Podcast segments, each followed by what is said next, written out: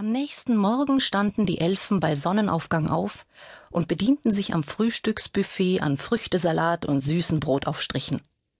Grog und Pirks bekamen ebenfalls unauffällig ein paar Früchte zugesteckt, mit der geflüsterten Anweisung, sich aufs Zimmer zurückzuziehen. Durch die Fenster des Frühstücksraumes konnte man sehen, dass die Regenwolken des Vortages zum Großteil vom Wind davongetrieben worden waren, und als die Elfen schließlich auf die Straße traten, spiegelten sich die Strahlen der Morgensonne in den letzten Pfützen und tauchten das Städtchen in ein angenehmes goldgelbes Licht. Es ist wirklich schön hier, wenn es nicht gerade regnet, sagte Rion, während ihr Blick an einer stuckverzierten Hausfront ein Stück weit die Straße herunter hängen blieb. Die Verzierungen zeigten ineinander verschlungene Blumenranken und Blüten, die in Rion erneut die Erinnerung an ihr Heimweh vom Vortag weckten. Wie du meinst, sagte David, aber das hilft uns nicht weiter. Wo ist dieser Stadtplan? Rion zog den Plan aus ihrer Tasche und entfaltete ihn. Gemeinsam mit ihrem Bruder enträtselte sie die Einträge darauf, bis sie sich schließlich einigermaßen einig waren, welchen Weg sie wählen mussten. Rion steckte den Plan wieder weg, und eine zweistündige Odyssee durch die Straßen von Worms begann. Als sie zum fünften Mal auf den alles überragenden gotischen Dom zuhielten, um sich von dort aus neu zu orientieren, fanden sie sich unvermittelt an einer Kreuzung wieder. Auf der anderen Straßenseite, neben einer wegen der Jahreszeit geschlossenen Eisdiele, waren einige Marktstände und Wagen aufgebaut. Erfreut stopfte sich Rayon einen weiteren der Nougat-Trüffel in den Mund, die sie unterwegs erworben hatte, und zeigte auf die Kirche, die sich über ihnen erhob. Das muss diese Heiliggeistkirche sein, rief sie. Dahinter ist es. Hättest du nicht an jedem Laden mit Süßigkeiten oder Glitzerzeug angehalten, wären wir schon längst am Ziel, bemerkte David lakonisch. Also gehen wir. Sie warteten nicht bis zur nächsten Grünphase, sondern eilten schnell über die ohnehin leere Straße. Die Aufregung ließ Rion wie ein junges Reh weiterrennen zwischen den wenigen Marktbesuchern hindurch und zur Ecke der Kirche.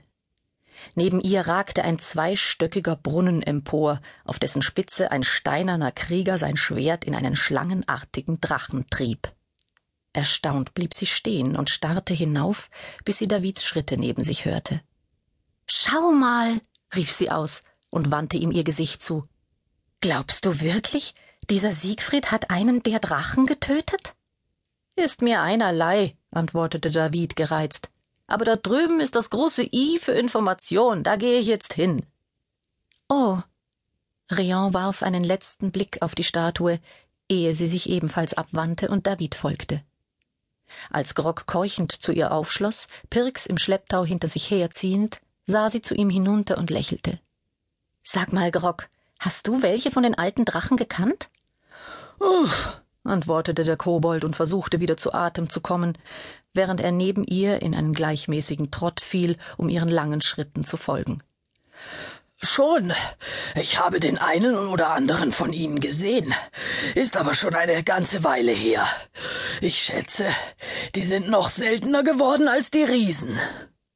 Grog blinzelte leicht und Rion musste schlucken, als sie an ihren Vater dachte. In diesem Moment erklang vor ihr die leise Glocke der Eingangstür zur Touristeninformation, und Rion beeilte sich, die Tür für Grog und Pirks aufzuhalten, ehe sie selbst eintrat. Eine Viertelstunde später kamen sie wieder heraus, um einige Karten und Broschüren zu Worms, dem Nibelungenlied und der Siegfriedstraße reicher. Rion seufzte. Das war zwar alles sehr nett, und sie waren ja auch hilfsbereit, aber zu den Siegfriedsbrunnen wissen wir jetzt nicht viel mehr als vorher. Scheint kein so beliebtes Touristenthema zu sein, was für uns nur gut sein kann, sagte David. Sie sagten etwas von einem Nibelungenmuseum. Lass uns einmal auf deiner Karte schauen, wo das ist. Vielleicht weiß man dort mehr. Rion nickte, schob mit bedauerndem Blick den letzten ihrer Schokotrüffel in den Mund und warf die Schachtel in den Abfalleimer neben sich. Sie kramte in ihrer Tasche zwischen den Tütchen mit Modeschmuck und Süßigkeiten, die sich unterwegs darin angesammelt hatten, bis sie den Plan gefunden hatte. David war inzwischen bereits ein Stück weiter zu einer großen Tafel gegangen und winkte sie zu sich. Es handelte sich um eine Karte von Worms. Seufzend ließ Rion ihren Stadtplan wieder in der Tasche verschwinden. Gründlich studierten sie gemeinsam die Tafel. Sieht doch ganz einfach aus, meinte Rion. Einfach hier die Straße runter, dann